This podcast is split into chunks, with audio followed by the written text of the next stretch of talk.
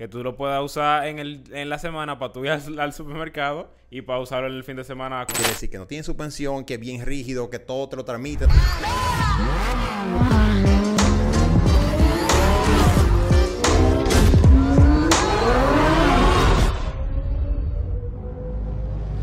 Y estamos aquí, un episodio más de Driver Show, el show de los conductores. Y la verdad que estamos súper contentos con el crecimiento que estamos teniendo, con el apoyo de ustedes. Y hoy en el segmento Top Driver, quiero invitarlo a todos a que se suscriban, a que nos sigan y que nos dejen también un comentario que le va pareciendo el programa, porque a nosotros nos interesa saber qué, va, qué van aprendiendo con nosotros. Dímelo, Juanchi. Ey, el segmento Top vi. Driver. Poeta. Ey, ¿tú viste? Dime, ¿Tú viste? Una fábula durísima. No, yo, estoy, yo intro. estoy contento, de verdad, de verdad, contento con todos los drivers que nos están siguiendo y que nos están apoyando, porque nosotros estamos haciendo contenido para ellos. Perfecto. Vamos arriba de una vez. Contenido gente de está- calidad, contenido con información, contenido. En este caso, nosotros somos todos drivers, nos gusta manejar, eh, queremos, somos súper fiebre. Entonces siempre nos llama la atención lo que queremos saber, eh, lo que lo que nos gusta, los drivers cars. ¿Qué es un driver car? ¿Qué lo hace? ¿Qué es la característica? ¿Qué, qué, qué lo diferencia de los otros carros? Hay muchas cositas que quizás no tenemos en cuenta o mucha gente no lo domina en realidad. ¿Qué es un driver car y por qué lo hace? Estos carros son carros que envuelven al conductor, quiere decir que le, que le dan para atrás al conductor esa información y ese sentimiento de ser un carro deportivo.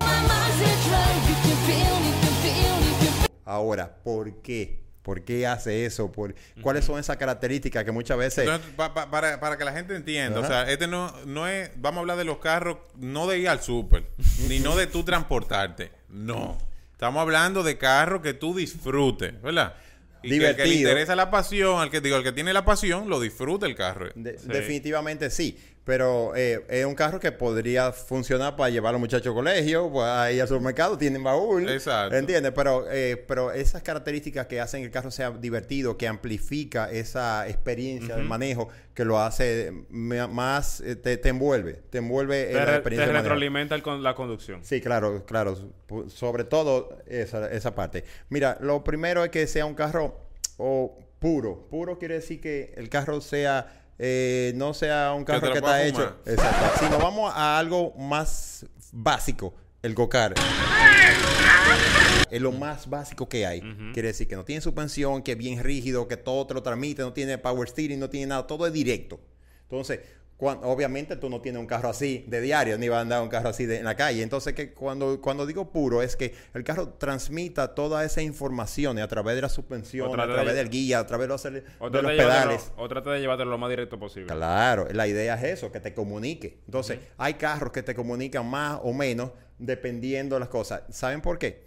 Porque los fabricantes construyen carros con un propósito en específico. Muchas veces, sí, como dice Miguel, si son carros para ir al colegio, ir, eh, al supermercado, llevar a los muchachos, transportarte, tú quieres comodidad. Tú quieres que el carro ande por los hoyos suavecitos, que tú casi ni lo sientas, pero esos carros no te comunican esa sensación de deportividad, esa sensación de lo que el carro está haciendo, porque una cosa compromete a la otra. Cuando tú quieres esa comodidad, tú no, tú no vas a tener un carro que, que, eh, Que que te handling. comunique.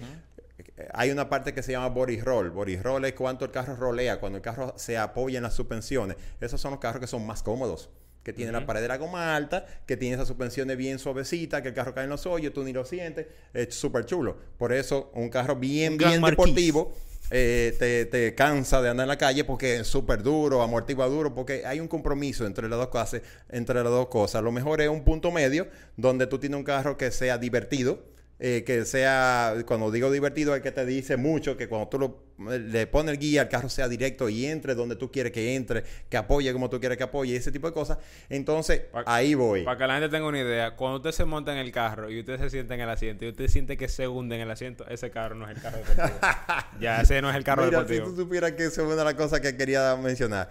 El asiento es una de las cosas que te hace sentir más racing. Es decir, tú puedes ser que el carro no corra, que No el carro que- no doble ni que nada, pero si tú tienes un asiento chulo que te, que te abraza. No es que tú te, te- tú te comunicas con el carro por ahí. Por ahí que tú sientes Claro. todo. Cuando, tú- Claro. cuando tú te montas en un carro que en el asiento tú vas bailando, tú no sabes dónde va el carro. Bueno, tú dices, Mientras más colcha, menos, tú te, menos el carro te comunica. ahí vamos, ahí vamos a la- a las características. Los asientos que son, como dice Fernelli, son bien planos, bien planos, que no te agarran en, la- Butaca, en los sí. laterales, no te agarran aquí abajo y nada. Entonces tú andas bailando en el asiento. Mientras mientras más ajustado tú estás, imagínense un car seat de niño. No, donde va- los niños va- vamos a volver algo car. Algo car, Ah, que es lo más básico. Tú, andas, tú estás montado, metido en un En asiento. una que no vaina plástica que no tiene ni media colcha. Nada. Y tú no tienes como Y la moverte. cabeza loca, porque hasta la mitad aquí. Claro, pues, obviamente, cuando tú estás bien cómodo, como en un sofá, bien cómodo así, o plano, que nada te, tú andas con- puesto de un lado o el otro, no sé qué, pero eso, al momento que tú quieres andar exigido rápido, el cuerpo no se agarra, porque no tiene de dónde agarrarse. Tú ves que cuando yo empecé a, a driftear, me acuerdo, con mi carro que tenía un asiento de calle, yo me dolían las rodillas. Y yo, ¿y por qué que me duelen las rodillas? ¿Tú sabes por qué? Porque el cuerpo no tenía de dónde agarrarse Y yo que estaba en- en la rodilla dándole. Y venía con la rodilla todo, todo morado de todos los lados. Y es por eso, porque el carro no te agarra el asiento. Entonces, una de las cosas más chulas que los carros es cuando tienen los asientos deportivos, que tú sientas que te agarra de todos los lados. Y entonces ya tú estás ajustado. Pero tú estás sacrifica, el, ajustado, pero sacri- sacrifica el confort. exactamente. Y montarte y desmontarte, entonces también es En más complicado. montarte y desmontarte, Sí. entrar y salir de un carro no, así, y para no contar de, y hay personas que son más gruesas, que son más llenitos que otros, entonces no todo el mundo cabe igual, entonces imagínate tú, eso, eso puede pasar, pero nada, eso son cosas diferentes, a veces somos de, de estaturas diferentes y no a todo el mundo le queda bien un asiento de, de como, como tú tienes la parte de la cabeza o de los hombros de donde tú estás sentado. Por eso usted ve en la butaca de los carros deportivos, que son muy, muy deportivos, que hay mucha gente que no cabe bien. Sí. Hay algunos que son más ergonómicos que otros. En estos días nos sentamos en la butaca del M3 nuevo, súper ápero, eh, que yo me quedé sorprendido que para un carro de calle hagan una butaca Tan- casi, tan- tan radical, tan casi radical. como Es un carro de carrera, sí. Pero Es bueno, es, un- es una de las cosas. La otra parte es que el asiento esté bien bajito. Hay carros que vienen con el asiento muy alto. Entonces, ¿qué pasa? Eh, te da ma- mayor visión. Tú tienes más confianza porque tú tienes mayor visión. Pero en realidad, mientras más bajito tú estás, mejor tú tienes una posición de manejo. Esa es la verdad. Tú no necesitas en realidad ver más allá de una... Tú tienes el guía seteado que te dé más o menos a, a la altura de la, de la barbilla, más o menos. Y ya tú tienes una visión. Tú no necesitas ver el, el tope, eh, el bonete adelante. Hay gente que cree que así se siente seguro. Por eso la gente cuando andan en jipeta se sienten seguros. No, y que yo lo- creen que ven más. Sí, yo en los carros que me siento así súper alto, porque inclusive tú y yo que somos altos, en un carro que tiene el asiento alto, todavía es más alto. Yo siento que yo tengo un tanque de guerra, ¿eh? Yo Exactamente. Uno va de que sí, viendo como al que otro. mirando así el piso. Exactamente. Mira, eh, eh, dentro de las otras cosas que vienen con, con el tema de las sensaciones de los carros, son todos estos controles de, de estabilidad que tienen muchas veces los carros. Los carros, mientras más puros son, que era como lo decía ahorita, tienes menos sensores, porque esos sensores intervienen mucho en la experiencia de manejo.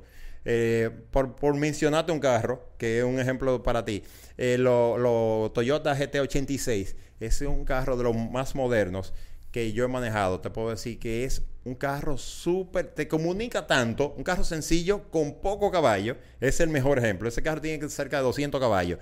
Eh, 200 no es que, que empuja muchísimo, pero tú te sientes deportivo en el carro. ¿Por qué? Porque el carro te comunica mucho por el guía, porque la suspensión rolea poco, porque el carro tiene una- un asiento y una posición de manejo deportivo. Hay un sinnúmero de características que son todas esas que le estoy mencionando que hacen que el carro se sienta deportivo sin tener que ser rápido, ¿eh? Sin tener que ser rápido. No, No, estoy y, hablando de y- que... parte de la, de, la, de la cosa que más me gusta, que yo pasé de un carro de carrera eh, que en cierto sentido no era tan deportivo a otro, es que este carro, el guía, o sea, es súper... la- el movimiento del guía Es preciso. Óyeme, es que no, es que en otro carro, por ejemplo, en el Civic, el movimiento del guía, yo tenía que hacer esta cantidad de, de- de movimiento para una curva y en el otro, con un poquitico, ya el carro entra. ¿Me entiendes lo que te estaba diciendo? Es un carro directo. Es un carro directo que te comunica mucho con el guía. Que el guía es tan directo que en el momento que tú lo pones, el carro apunta, el carro entra. Y entra, de- Exactamente. increíble. Hay carros que tú no sabes dónde están puestas la goma adelante porque el guía no te está comunicando en realidad lo que el carro está haciendo. Entonces tú no te identificas con el carro, con lo que está pasando en ese momento. Entonces todo ese son tipo de cositas que no tiene que ser un carro con 500, 600 caballos, que eso es lo que la gente entiende, que el carro más va, pero para manejar. No Sí, necesariamente. no necesariamente, no. No necesariamente el no carro más chulo. Eso no lo determina. Exactamente. Porque hay, hay barcos que tienen mucho caballo. A un carro que yo le llamo barco, o sea, Sí, que un carro sí. que no es deportivo para nada. Sí, que son Exactamente. grandísimos y que tú Que- no tienes ninguna sensación. Tú no sabes lo que está pasando. Exactamente. Esos son carros que pueden acelerar mucho, que podría ser rápido, podría ser rápido. Hay otros carros que son rápidos, ahí entra un tema de torque. El torque del, del carro hace que tú sientas que el carro empuja muchísimo y tú crees que el carro va rápido. Pasa con, lo- con los vehículos diésel que tienen mucho caballo. Tienen un No, torque mucho torque. mucho torque. Empujan duro y tú te vas planchando del cosa, pero en realidad el carro no va tan rápido. el carro no va tan rápido, no, no, no está caminando. Hay muchos carros que no tienen tanto torque, pero sí se desplazan mucho. Entonces, el cuerpo sirve como un sensor a donde iba con todo esto, eh, conectando todas las cosas. Como el guía te comunica, como bien tú decías, cómo responde el carro a eso. Eso también varía según la suspensión. Si la suspensión rolea mucho, el carro entonces no va a ser tan directo. En, en la posición del asiento. Entonces, como bien tú decías ahorita, el asiento es la parte con la que tú sientes el carro con la parte de atrás del cuerpo, ¿verdad? Bien sentado, como siempre hemos dicho, con las dos manos puestas aquí, y entonces el guía te comunica y el asiento te comunica. Pero hay una parte que no está puesta ni es física, que es un tema de los oídos. Eh, hay un balance del cuerpo que está en los oídos, que es lo que te hace sentir cuando tú vas por la fuerza G y ese tipo de cosas. Todo eso está, está combinado y obviamente los que hacen los carros saben perfectamente cómo funciona todo eso y por eso trabajan esas cosas para que el carro te dé esa sensación de que el carro es más deportivo, sin necesariamente ser el carro más rápido, porque eh, quiero que sepan, hay mucha gente que no se ha montado mucho carro deportivo o que son aspiracionales o demás. No necesariamente que el carro tenga mucho caballo, que sea muy rápido, el más chulo de manejar. Hay muchos carros que son súper chulos de manejar, que no necesariamente tienen eh, di que un chorro ciento caballos y el que el carro empuja durísimo o que se va de lado, no necesariamente. Es decir, hay muchos carros y, y- y tienen que tener, bueno, para que tú tengas una idea, hay carros viejos, eh, los M3 E30, los primeros, que son bien cuadraditos. Esos carros tienen un 4 cilindros, 2.5 eh, litros y tenían 190 caballos. Pero yo quiero que tú veas qué carro más chulo para manejar. Un carro súper básico, súper directo, lo que te decía ahorita. De casualidad tiene, eh, eh, no tiene, tiene power steering, pero eh, los frenos son súper duros y, y eso te hace sentir que el carro, tú tienes que manejarlo. Cuando decía ahorita que los carros tienen muchos sensores, eh, que los carros hacen tantas cosas por ti, con los ABS, con los con los traction control, con lo que sé cuánto, que a veces te aíslan un poquito de la, de la El- sensación el, de el manejo. control no lo tienes tú. El Eh, control lo bueno, tiene la hay, computadora. hay muchísimas cosas ya pa- para cerrar con esto. Te puedo decir que hay carros, vamos a suponer, cuando le ponen eh, los body roll, de- vamos a suponer, Po- Porsche tiene un sistema que se llama PSM, que esa por- eh, lo que hace torsiona un poquito más el carro de un momento a otro, pero en realidad el carro como se siente mejor, te, dicho, te digo porque lo he podido manejar todo. Cuando el carro te comunica más, en realidad, es cuando eso es rígido, no cuando tiene el, el sistema puesto. Porque cuando tú quieres hacer algo, el carro empieza hacer- haciendo cosas e interpretando lo que tú estás haciendo. Sí. Pero cuando ya tú sabes manejar, si tú lo tienes rígido, normal, el carro va a reaccionar de inmediato a lo que tú le estás pidiendo. Todo eso obviamente está hecho, toda esa tecnología está hecha para cuidarte, mayormente para cuidarte de que de toda esa asistencia No, y para también electrónica. lo, lo entusiasta que quizás no tienen la- las La habilidades experiencia. de manejar. Claro, claro, claro, claro. Inclusive ahora los carros modernos y deportivos tienen el drift mode.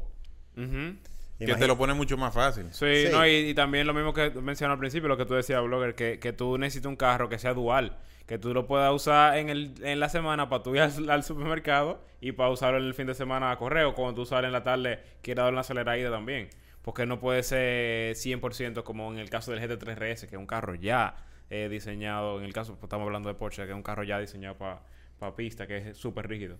Mira, para terminar ya con, con, la- con las cosas que te hacen sentir el carro eh, más eh, eh, que te- tú te envuelves en el manejo, están los pedales, todo lo que tiene que ver con la firmeza de, del- de los frenos, de cómo responde el carro al, al toque del freno, eso te da muchísima confianza con los carros. Y por otra parte, eh, los carros si son aspirados o si son turbo, ¿a dónde voy? Los carros aspirados tienen una respuesta del acelerador mucho más eh, rápida, Inmediata. inmediata y, y- y entonces tiene una, un power band diferente. ¿Qué pasa? Con el carro turbo tiene un, lag, que es una ausencia de, de potencia del turbo cuando el carro va a empezar a acelerar. Que puede ser que el carro esté caminando o que esté arrancando y en, en lo que el carro espulea, ¿verdad? Que eso es el turbo que pues, mete presión. Entonces tú no tienes esa respuesta tan rápida con el, con el carro. Por eso se supone que los carros más puros, como decía desde el principio, son los carros que, que vienen aspirados, por eso es que tanta gente le gusta que los carros aspirados, que los carros aspirados, no sé qué, es por esa experiencia que te brindan al manejar. Por eso, como bien tú te decías, manejar un GT3 RS que es súper... eh, te envuelve, el Es un, carro te envuelve es un tanto. go- es un go-kart con aire acondicionado. Eso con techo, exactamente. Eh, eh, verdad que la experiencia de manejar esos carros son, son eh, uno disfruta muchísimo. Y entonces con esto le puedo dar una, una visión más o menos de qué es lo que significa que es un carro que sea de entusiasta. Todos los entusiastas nos gusta tener todas esas sensaciones de que el carro responda como queremos, de que el carro doble, entre, frene, acelere como queremos. Eh, no necesariamente tiene que tener eh, 800 o 1000 caballos, ¿eh?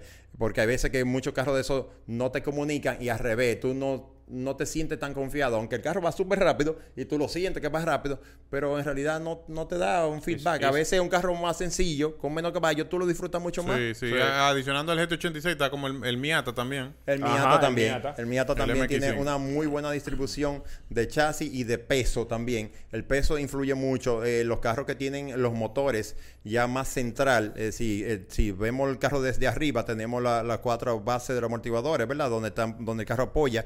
Mientras más en el centro está el peso de- del, del piloto, y del, del motor y de la transmisión, mucho más balanceado y eso hace que el carro se sienta mucho mejor porque no es, es nimble, se dice en inglés, que es más balanceable en el momento que tú cambias de dirección de un lado y otro. Yo espero que esta, este tutorial ahí rápido, lo que mucha gente que me ha preguntado de cuáles son los carros y por qué son los carros, esto es un porqué, de por qué los carros se sienten de tal o cual forma y son más divertidos de manejar. Eh, cualquier cosa, pregunta. Igualmente, sí, como siempre, sigan haciendo sus preguntas. Muchas las contestamos y muchas otras venimos aquí a explicarles. Yo creo que con esto seguimos para las próximas ediciones. Uf. Nos vemos en el próximo show de los conductores. Pueden dejar su comentario aquí abajo que lo vamos a estar respondiendo.